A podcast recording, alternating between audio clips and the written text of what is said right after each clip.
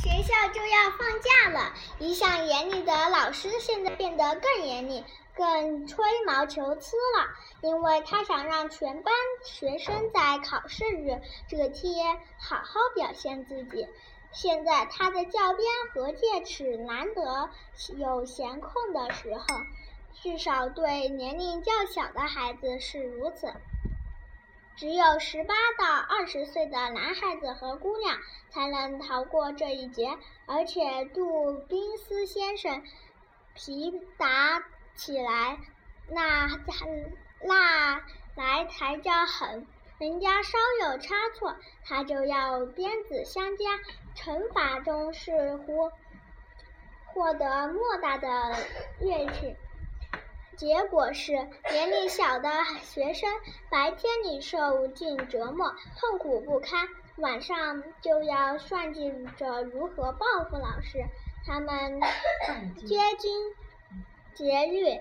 不失时机给老师制造麻烦，可他没高人一筹。学生们每次报复的后果是得到凶残狠毒的惩罚，学生们无不以惨败而告终。最后，他们集思广益，一起谋划出一种能保证取得辉煌战果的方案。哦。你招牌油漆匠的儿子入伙吧！我当然要入伙。老杜这家伙把我逼疯了，他住在我家，天天天天向我老爸告状，整得我暗无天日，生不如死啊！看我怎么给他一下子好好教训教训他。咱们已经想好了一个周密计划，但一定要你帮忙。是这样，这样没问题吧？这个复仇计划再好不过了。老杜的老婆过几天要来看他，他但凡逢到这样的大日子，一定会喝到烂醉。看准时机，我就把老老杜弄醒，让他神都没回，就往学校去。那时，哈哈哈，就看我的吧，准一准把实事儿搞定。好的，报仇在此一举，就看你的啦！有趣的终于如期而至。晚上八点钟，教室里灯火通明，绿叶和鲜花编织成的花环和彩饰点缀其中。这位老师就端坐在高台上的宝座上，他身后放着一块黑板，他看上去已有。几分醉意。他的左右是三排长凳，前方侧是六排椅子。坐在正上的显亮和学生家长。他的左边是明席的后方，临时搭着个宽敞台子，上面坐着的是当晚应试的小学生。一排排男孩子被洗刷得干干净净，穿戴着整整齐齐，觉得好不别扭。那些大孩子呢，则傻傻地坐着。小姑娘和年轻的女士身穿细麻布和平纹细布衣衫，白白的，像一大堆雪堆，紧挨在一起，显得围自。围自己刻录的胳膊，为祖母辈留下的老式小饰、小首饰，为身上粉红色和蓝色的饰带及插在头上的花儿显得羞羞答答。教室里其余的部分，则被不参加考试的学生记得满满当当。考试开始了，一名年龄很小的男孩子。站了起来，羞涩涩的背起。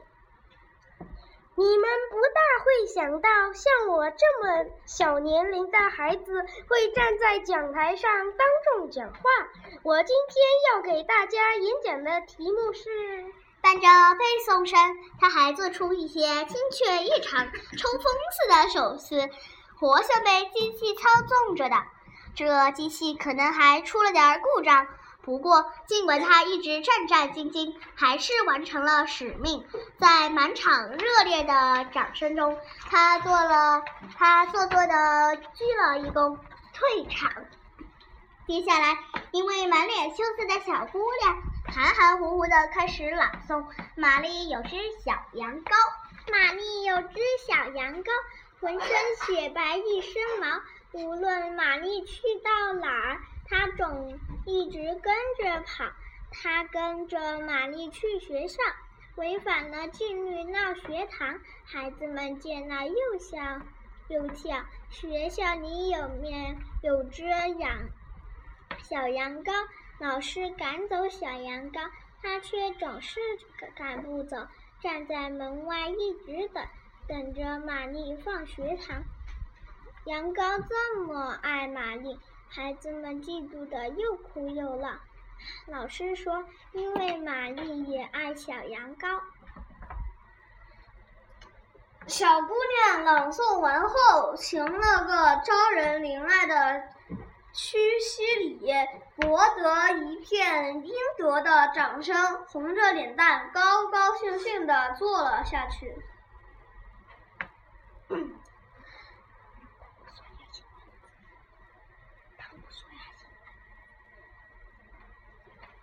索亚显得很自负，信心十足地走上前去，背诵其那是那气势磅礴、一世万年的不自由、不自由、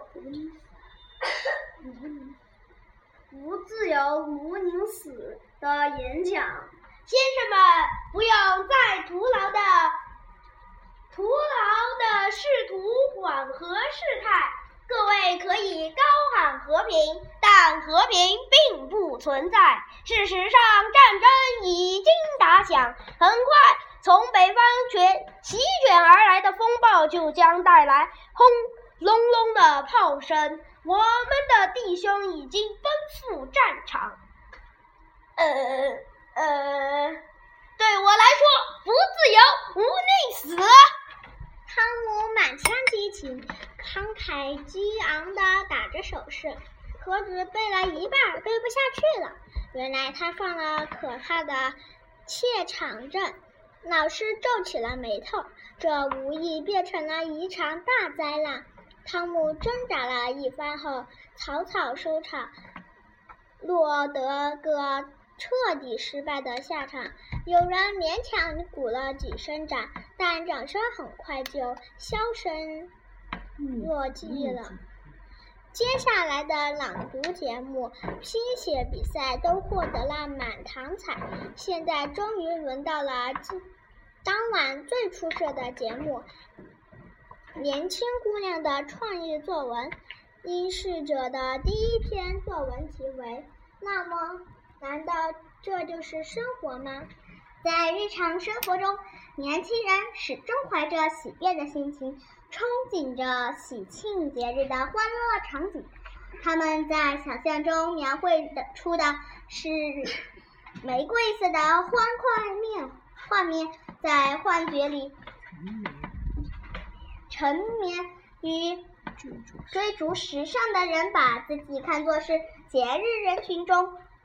众人注目的简人物，他优美的体型、雪白的衣举，在翩翩起舞的欢乐的人群中悄然独立。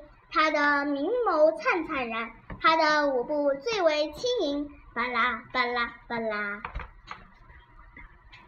但不久之后，他发现，无非是镜中花，水中月，徒有其表，虚空一场。曾使他昏昏然的甜言蜜语变成刺耳的噪音，舞厅失去其魅力，他劳筋耗神，心力交交瘁，转身离去。因为现在他身心世俗的欢愉满足不了灵魂的需求。朗读过程中，不时响起赞许的嗡嗡声，伴之低声的赞叹。好甜美，好有说服力，太对了，太好了，太对了。在文章以一大段令人难堪的说教结束时，人们报以热烈的掌声。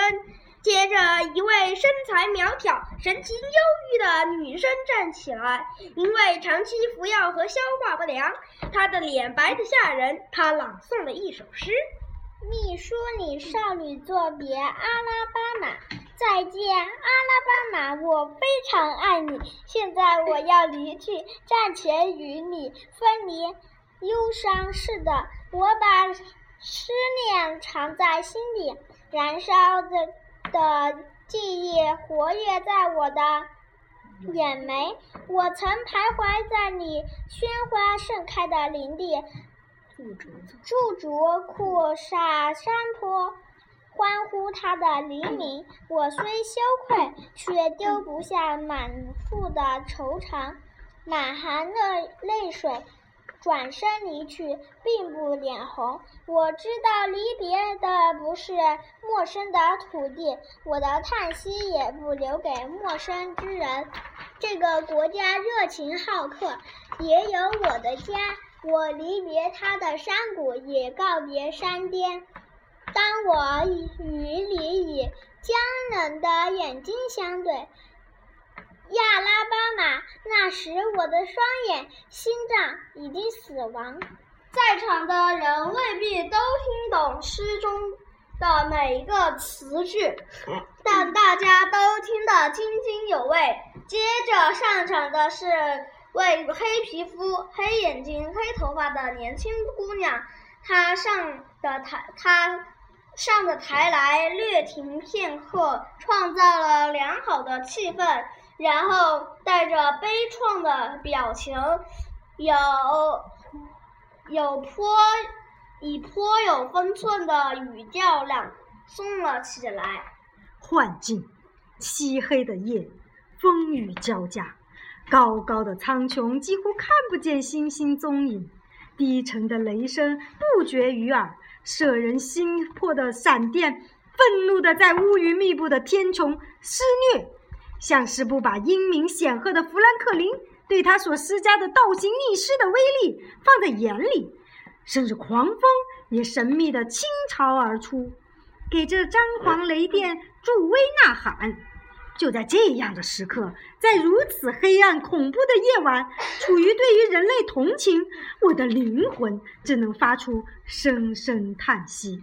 但是，此外，我最亲密的朋友，我的顾问，我的安慰者，我的领路人，我悲伤中的欢乐，我欢乐中的一个极乐，来到了我的身边。她像其他美女一样，经她温柔亲切的抚摸，令人激动的销魂。她也会从你的身边飘然而过，不为人知，不引人追逐。她脸上露出的愁意，就像是冬季之神长袍上凝结着的泪花。泪花。他的手指外搏，手指户外搏斗中的暴风雨，令我思索其间的深意。